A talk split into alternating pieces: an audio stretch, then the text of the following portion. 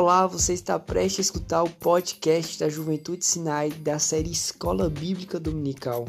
Siga todas as nossas redes sociais e fiquem conectados. Olá, pessoal. Meu nome é Roberta e hoje eu serei a sua professora da Escola Bíblica Dominical.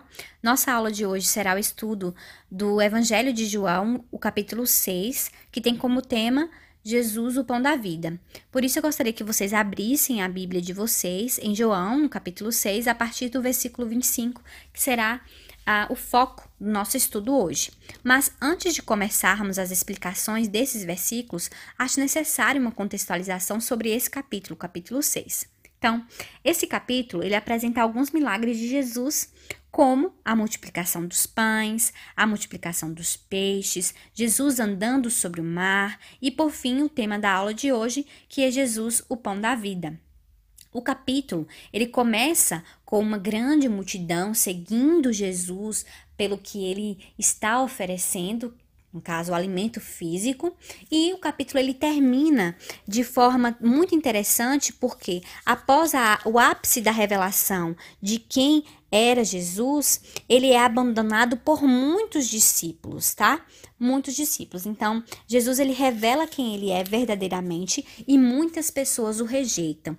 É, um, é uma divisão de conceitos ali em relação àquela população, aquelas, aquelas pessoas que estavam seguindo Jesus, e quando eles compreendem aquilo que Jesus estava falando, né, a, a, a força daquelas palavras, o peso daquelas palavras, muitos decidem abandoná-lo, abandoná-lo é, e não seguir de fato, né, rejeitar tudo aquilo que Jesus dizia sobre si, dizendo que ele era o Messias, dizendo que ele era o pão da vida, dizendo que ele era o filho de Deus, dizendo que ele era o Salvador, né? É, nós observamos que a partir da sessão do versículo 22, nós percebemos uma mudança de cenário. A gente tem no início do capítulo um cenário que se passa em Betsaida. Esse cenário é um cenário da da multiplicação ali dos pães e dos peixes. Depois, um novo cenário surge, que é o cenário em Cafarnaum, onde vai ter o discurso a respeito do pão da vida, que foi esse discurso tão duro para os judeus que estavam acompanhando ele, a ponto de muitos deles o abandonarem.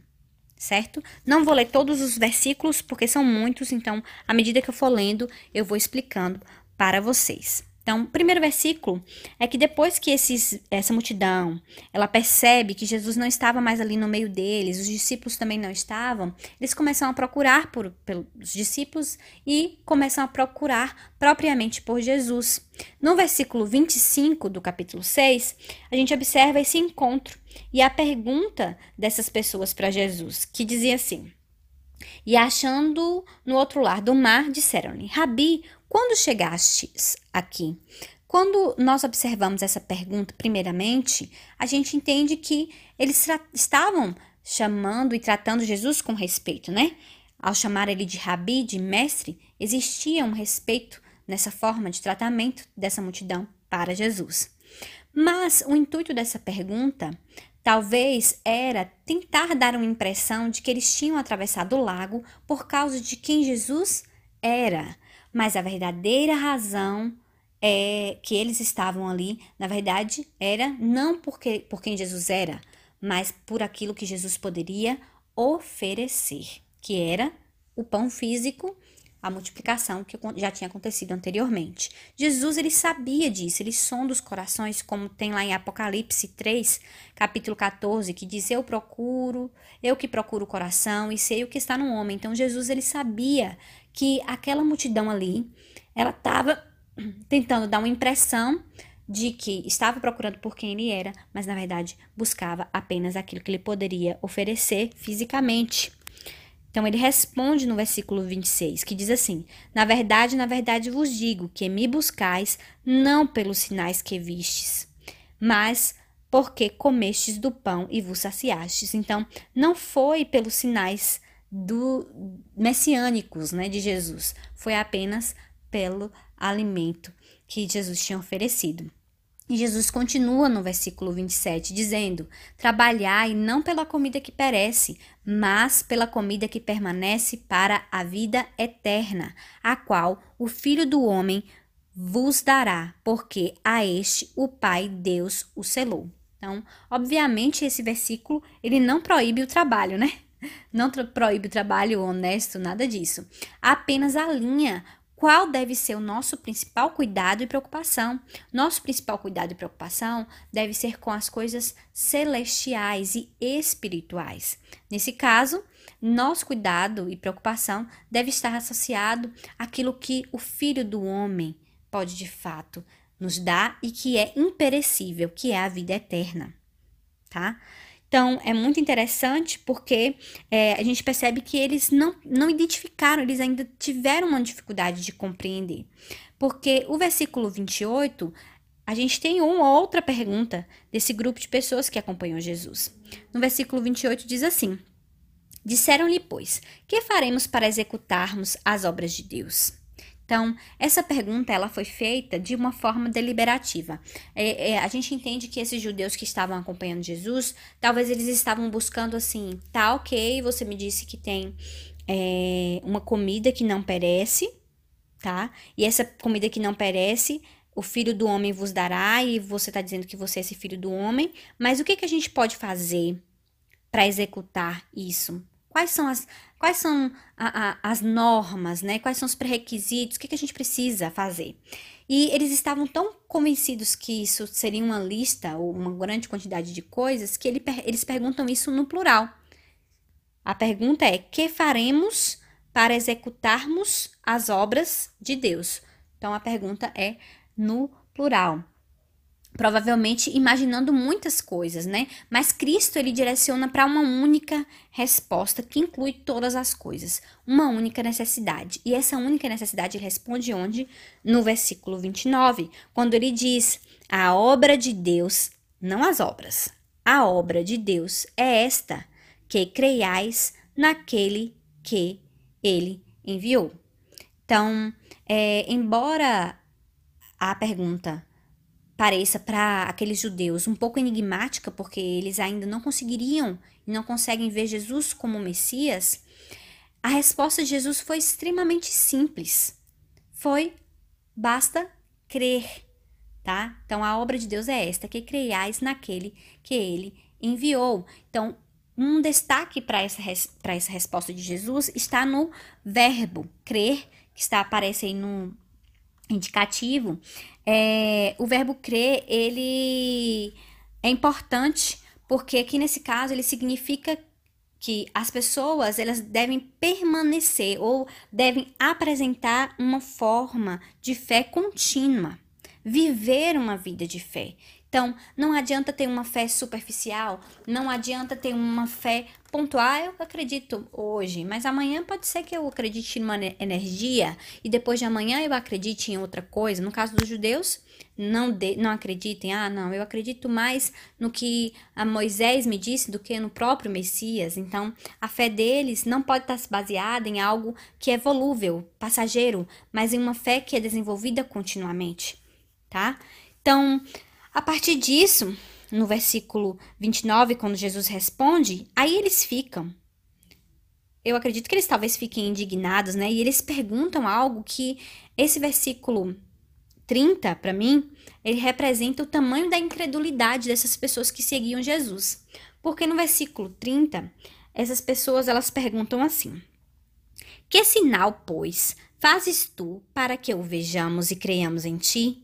Que operas tu? Quando a gente observa o tamanho dessa incredulidade, é, é como se todos os sinais e o próprio Jesus, como o maior sinal messiânico, ele fosse completamente desconsiderado. Essas pessoas elas queriam talvez é, um outro tipo de manifestação da, da, desses sinais messiânicos, elas esperavam outra coisa, porque elas desacreditavam, desacreditaram e não levaram de fato em consideração nada do que Jesus tinha feito até aquele momento, tá? É, eles estavam tão voltados para a religião tradicional, é, eles tavam, estavam tão presos a isso que eles se prenderam de forma tão forte que não conseguiram ver que Jesus ele já tinha na sua própria caminhada e nas suas próprias palavras apresentado todas as suas credenciais, tá? Será de fato que eles poderiam perguntar isso para Jesus nesse versículo 30? Eu acho que não. Eu acho que esse versículo ele mostra assim como eu disse, a incredulidade dessas pessoas que o acompanhavam, tá?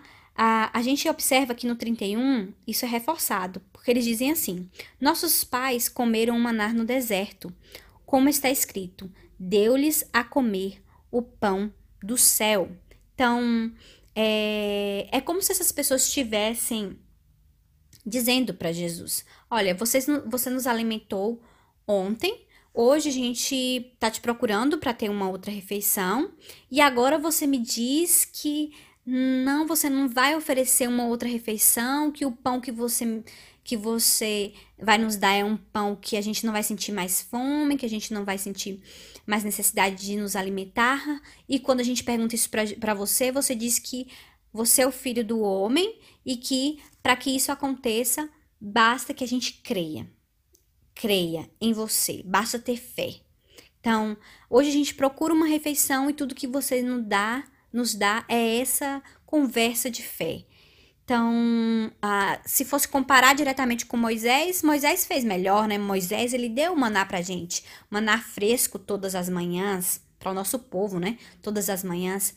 Então, eles preferiram, naquele momento, é, a alimentação de Israel no deserto a todos os milagres que Jesus tinha feito até aquele momento com eles, tá? Eles desprezaram, já estavam. Aqui, essas primeiras palavras deles já mostram o desprezo e a rejeição por quem Jesus era. Certo?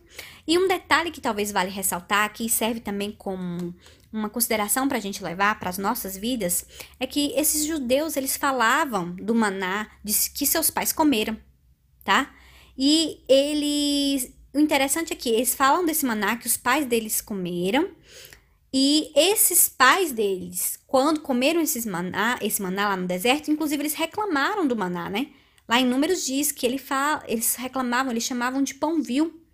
E isso nos leva a refletir que às vezes nós ah, subestimamos as aparições, o poder, a graça de Deus em nossos tempos, né? No nosso tempo e fingimos admirar maravilhas que aconteceram em, na vida ou na história de outras pessoas.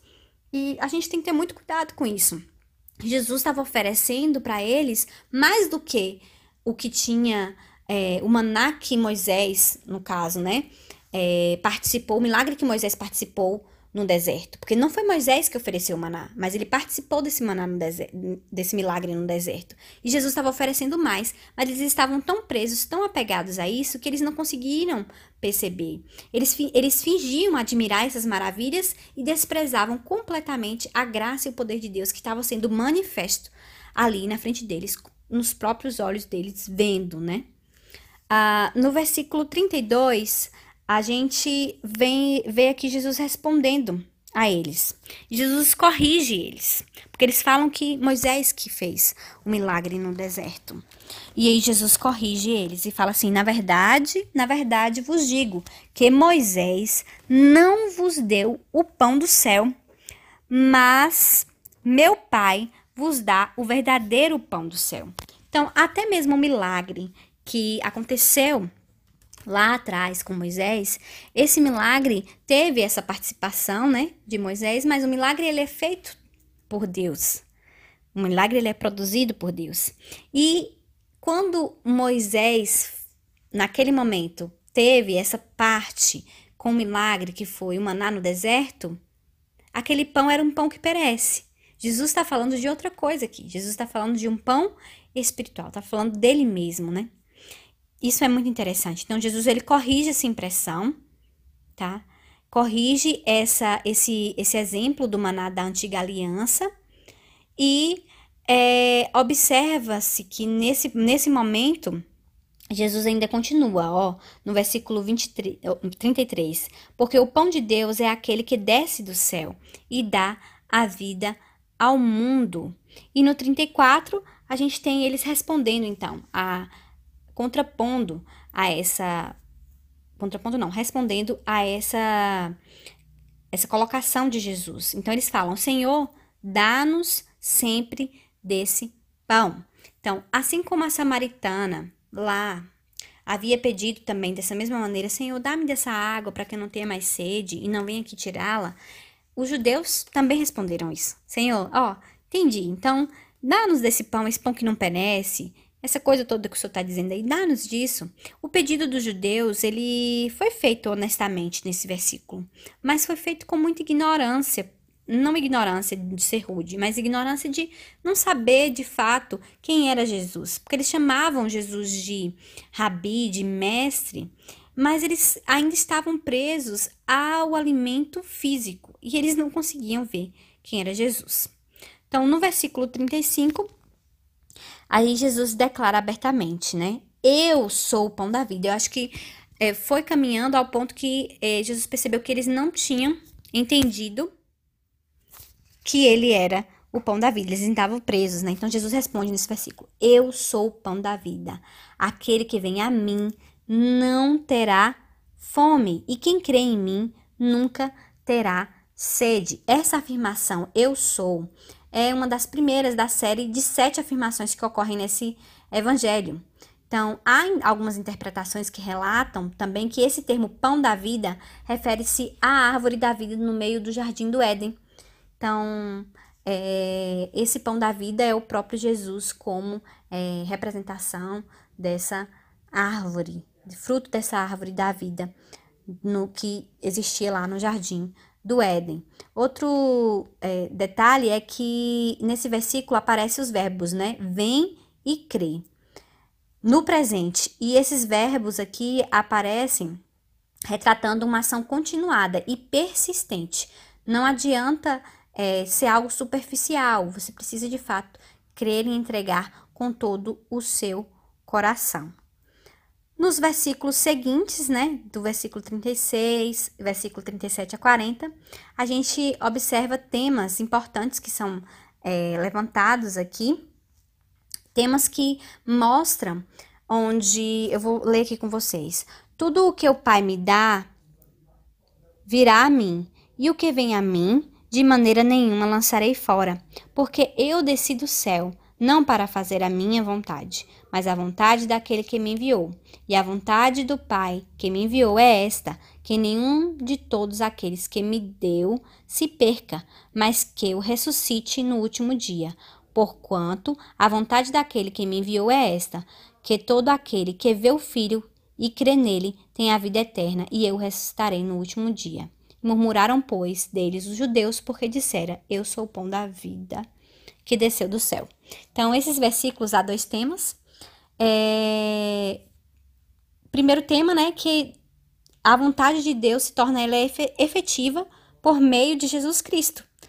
Que ele vai a vontade de Deus, sendo efetiva por meio de Jesus, gera como resultado a vida eterna. E a gente observa que o filho, ele realiza então a vontade do Pai, Jesus Cristo, ele vem, ele desce como homem, ele realiza essa vontade do Pai. E a partir do momento que a gente crê em Jesus Cristo, a gente tem uma completa comunhão, né, com Deus. A gente tem uma graça sobre nós, né, porque não é por nosso merecimento, é por aquilo que Jesus é.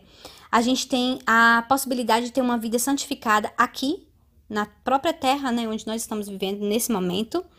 E a gente tem a esperança da ressurreição, que é o que aparece em várias vezes nos versículos, né? No versículo 39, no versículo 40, no versículo 44, no versículo 54. Então, essa frase, ressuscitarei no último dia, aparece como se fosse um refrão de uma mensagem de esperança que é sempre lançada sobre nós. Então, que essa mensagem de esperança esteja sobre a vida de vocês, que vocês possam ter compreendido quem é Jesus, Jesus como um pão da vida, Jesus como alguém que a gente pode ter de fato uma comunhão com o Pai, Jesus que nos torna e nos capacita para uma vida santificada aqui, e Jesus, aquele que nos oferece a esperança da ressurreição.